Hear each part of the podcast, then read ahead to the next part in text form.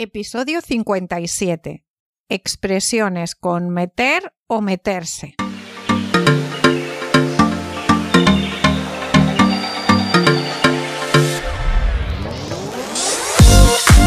Hola, ¿qué tal estás? Bienvenido o bienvenida a Examen DELE, el podcast donde comparto toda la información, trucos y estrategias para conseguir el diploma de español DELE. Yo soy Carmen Madrid, profesora de español para extranjeros y autora de libros para estudiantes de español, examinadora acreditada por el Instituto Cervantes en todos los niveles del DELE y especializada en preparar a alumnos que quieren conseguir el diploma DELE. En este podcast te cuento todo lo que he aprendido en estos 20 años. Puedes contactar conmigo en mi web delexam.com o en carmenmadridonline.gmail.com. ¡Empezamos! Hola amantes del español y de las expresiones. En el podcast de hoy voy a empezar hablándote de una expresión, meter la pata, y de una de mis películas favoritas de los años 90, Cuatro bodas y un funeral. Si no has visto la película, te preguntarás cuál es la relación. Pues Hugh Grant no hace otra cosa que meter la pata en toda la película. ¿Recuerdas el diálogo que reproduzco ahora? Esto es una verdadera metedura de pata. Dime, ¿cómo está tu maravillosa novia? Oh, ya no es mi novia. ¡Ay, cielos! Bueno, en el fondo eres afortunado. No sé si sabías que se la cepillaba medio equipo de fútbol, según decían. Ahora es mi esposa. ¡Oh, qué suerte! Vaya, estupendo. Bueno, no sé si sabéis que cepillarse a alguien significa hacer el amor. Es una expresión bastante vulgar y machista, por cierto. Hugh Grant en esta escena metía la pata hasta el fondo o metía la pata de lo lindo. Hasta el fondo o de lo lindo lo decimos habitualmente para intensificar aún más el significado de esta expresión. También podemos usar simplemente mucho o del todo. Ha metido la pata mucho, ha metido la pata del todo. Metí mucho la pata, metí la pata del todo, pero es mucho más habitual metí la pata hasta el fondo. Nos imaginamos algo así como un agujero y tú metes la pierna o el pie mejor en el agujero. Meter. Supongo que conoces el significado del verbo meter con cosas. Introducir algo dentro de otra cosa en alguna parte, ¿vale? Por ejemplo, he metido el móvil en mi bolso. Si nos referimos a personas, también puede ser inducir a alguien a que haga algo. Muchas veces algo poco claro. Lo metió en este negocio. Por otro lado, tenemos la palabra pata. Pata es la pierna de un animal o de un mueble.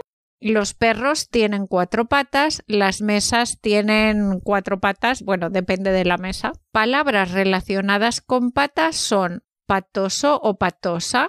Este adjetivo significa persona torpe, una persona que no sabe moverse, que tira las cosas al suelo, por ejemplo. Un patán un patán es una persona que actúa sin pensar, que no sabe moverse por la vida.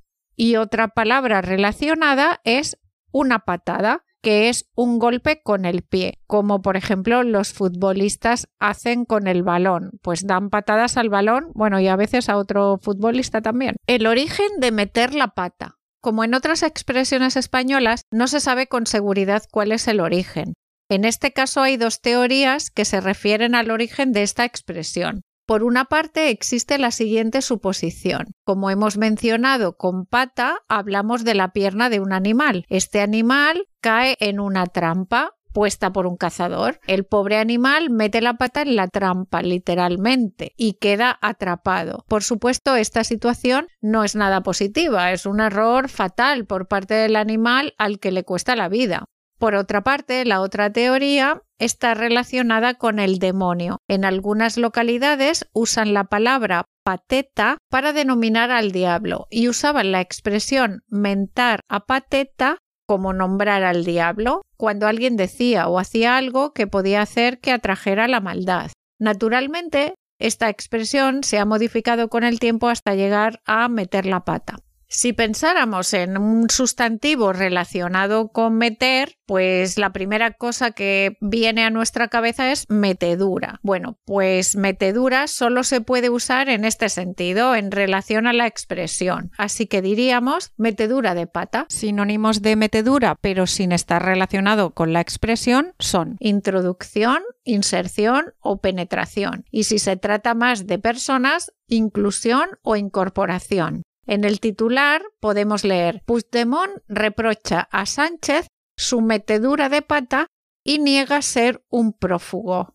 2. Meterse en un lío o meterse en un charco. Meterse es un verbo pronominal con un sentido reflexivo. Por ejemplo, llovía y me metí en una tienda hasta que dejó de llover.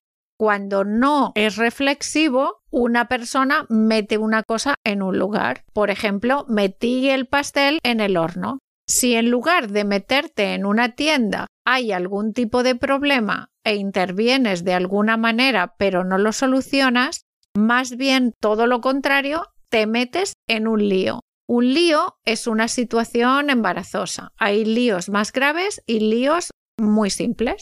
Y si te metes tú solo, sin que nadie te obligue, o intervienes en una situación que todo el mundo sabe que es polémica y controvertida, y además no sabes salir de ahí, intentas explicar algo y lo empeoras, pues te has metido en un charco. Por ejemplo, hace un tiempo la actriz Natalia de Molina, vegetariana y amante de los animales, en un programa de televisión llamado La Resistencia, ha criticado a la cantante Rosalía por llevar un abrigo hecho con piel de zorro. De repente se ha dado cuenta de que Rosalía tiene millones de seguidores en todo el mundo y ha intentado arreglar el comentario negativo diciendo lo maravillosa que es la cantante, hasta que al final ha terminado confesando que ella no puede criticar a nadie porque no recicla nada, y otros comentarios similares.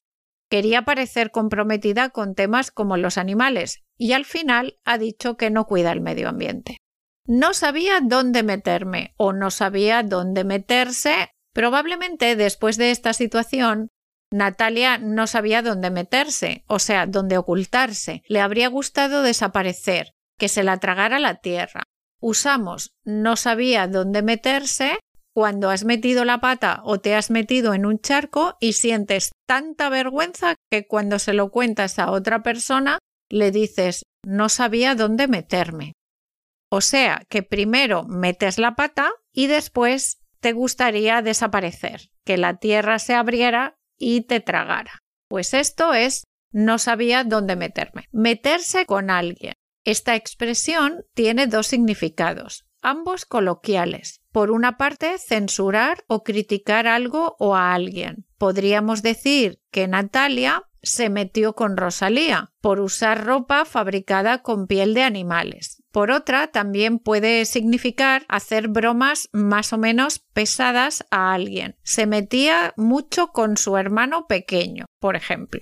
5. Meterse a alguien donde no lo llaman. Esta es otra expresión coloquial que usamos para manifestar nuestra disconformidad con el hecho de que alguien está hablando de un tema que no le concierne, porque corresponde a nuestra privacidad o solo nos interesa a nosotros o no sabe de lo que habla. Esta persona opina sin saber, lo que está haciendo esta persona es entremeterse en lo que no le incumbe y le puedes decir ¿por qué no te metes en tus cosas? o te estás metiendo donde no te llaman o ¿quién te ha dado vela en este entierro? 6.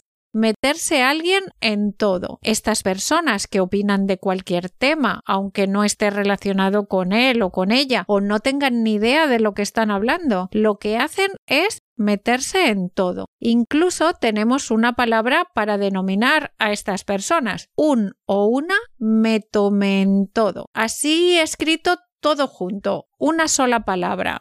Meto, me, en todo escrito todo junto. Ejemplos de todas estas expresiones son Imagina que estás en una reunión importante con tu jefe y sin darte cuenta mencionas un error que cometió la empresa. En ese caso podrías decir Hoy en la reunión con el jefe metí la pata al mencionar el error que cometió la empresa. Si estás en una entrevista de trabajo y dices algo inapropiado o incorrecto que afecta a tu oportunidad de ser contratado, podrías comentar después Ay, creo que metí la pata durante la entrevista al no explicar claramente mis habilidades. Supongamos que estás en una discusión entre amigos sobre un tema delicado y decides intervenir sin tener suficiente información. Pues puedes decir, ayer me metí en un charco al opinar sobre política sin conocer los detalles. O en la escuela, un estudiante más grande puede estar molestando a otro más joven en el recreo. En este caso podríamos decir, en la escuela algunos chicos mayores se meten con los más jóvenes en el recreo.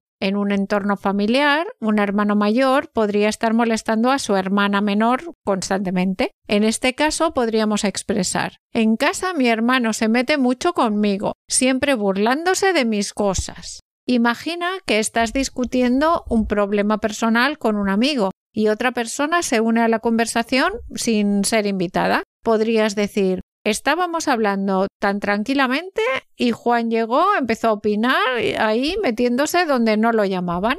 En un grupo de amigos hay alguien que siempre trata de dirigir las conversaciones y dar su opinión sobre cada tema, incluso cuando no se le pide. Podríamos decir, Laura es alguien que se mete en todo, siempre quiere tener la última palabra en cualquier discusión. En Lingüe podemos encontrar las siguientes traducciones.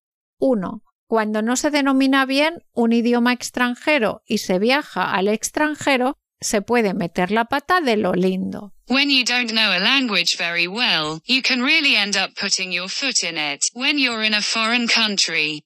2. Un controlador me tome en todo. A busybody, a meddlesome controller. 3. Alguien que está a punto de meterse en un grave problema. Someone is about to get into a big trouble. 4. En Europa Central o en cualquier otro sitio, si alguien empieza a meterse con los civiles inocentes y trata de matarlos, Whether you live in Africa or Central Europe, or any other place if somebody comes after innocent civilians and tries to kill them. 5. Otros puede que sientan presión para tomar riesgos y robar, hacer bromas pesadas o meterse con otros niños para poder seguir siendo parte del grupito. Others may be pressured to take risks like steal, pull pranks, or bully other kids in order to stay in the clique. 6. Además, si no paga por ellos, como sucede con la música, puede meterse en un lío. Also like music, if you don't pay for them you're asking for trouble. Hasta aquí las expresiones con meter y meterse. Espero que te ayuden a entender más a los españoles y que no se metan contigo si no las usas correctamente. Si estás preparándote el examen del EB2, recuerda que estoy formando un grupo de máximo seis personas para preparar este examen. Es un curso en vivo conmigo todo el tiempo, nada está grabado y prepararemos de una manera muy práctica especialmente la prueba oral y la prueba escrita. En realidad son dos cursos porque uno es de 21 horas si lo quieres preparar muy exhaustivamente y otro es de 10 horas si tienes menos tiempo. En cualquier caso está pensado para preparar el examen de mayo. Contacta conmigo para más información. Muchas gracias por escucharme y muchas gracias por compartir este episodio con tus amigos que estudian español. Ya sabes, el próximo martes nos vemos con información del examen DELE y el viernes con otra expresión. Y por supuesto, si tienes alguna pregunta sobre el examen DELE, sobre gramática o vocabulario o cualquier tema relacionado con la enseñanza o aprendizaje del español como segunda lengua, no dudes en contactar conmigo en mi correo carmenmadridonline.com gmail.com o en mi página web deleexam.com donde además de estos podcasts encontrarás cursos para preparar el examen DELE individualmente o en grupo, libros y muchas cosas más. Muchas gracias y hasta el próximo día. Así que, ¿estás listo para demostrar tu nivel de español al mundo?